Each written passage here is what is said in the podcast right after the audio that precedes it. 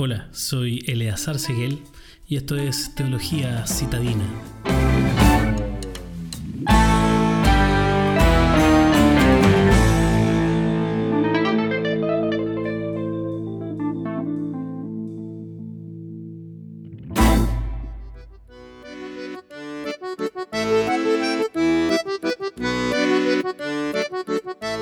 Proverbios 1, del 2 al 7, dice, el propósito de los proverbios es enseñar sabiduría y disciplina, y ayudar a las personas a comprender la inteligencia de los sabios. Su propósito es enseñar a vivir una vida disciplinada y exitosa, y ayudarles a hacer lo que es correcto, justo e imparcial. Estos proverbios darán inteligencia al ingenuo, conocimiento y discernimiento al joven. Que el sabio escuche estos proverbios y se haga aún más sabio que los que tienen entendimiento reciban dirección al estudiar el significado de estos proverbios y estas parábolas, las palabras de los sabios y sus enigmas. El temor del Señor es la base del verdadero conocimiento, pero los necios desprecian la sabiduría y la disciplina. Eso es lo que nos dice Proverbio 1 del 2 al 7. Y al igual que nuestro planeta orbita alrededor del Sol, cada sistema familiar tiene un centro que determina cuál es la prioridad para la familia. Si el centro es la escuela, entonces la prioridad se convierte en calificaciones. Si el centro es lo deportivo, entonces la prioridad se convierte en ganar y participar en todas las competencias deportivas que encuentren. Si el centro está en ganar dinero, trabajar se convierte en la prioridad.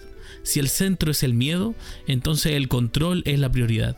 Si la comodidad es el centro, entonces la prioridad es quedarse sin hacer nada. Para la familia cristiana el centro debe ser Dios.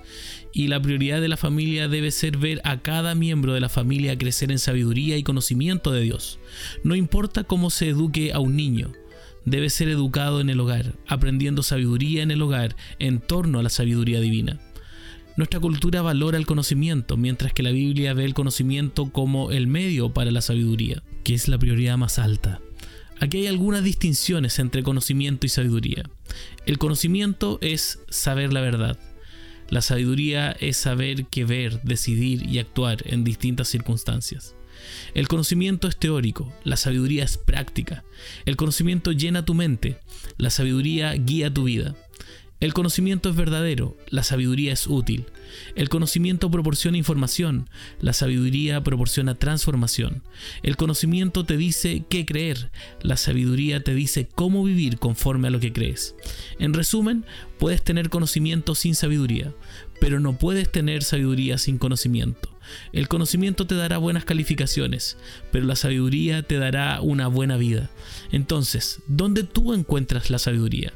Aquí hay algunas áreas donde puedes encontrar sabiduría. En las sagradas escrituras. Puedes encontrar sabiduría en la oración. Puedes encontrar sabiduría en el Espíritu Santo. Puedes encontrar sabiduría en la revelación general. Puedes encontrar sabiduría en el sabio consejo del cuerpo de Cristo que es la iglesia.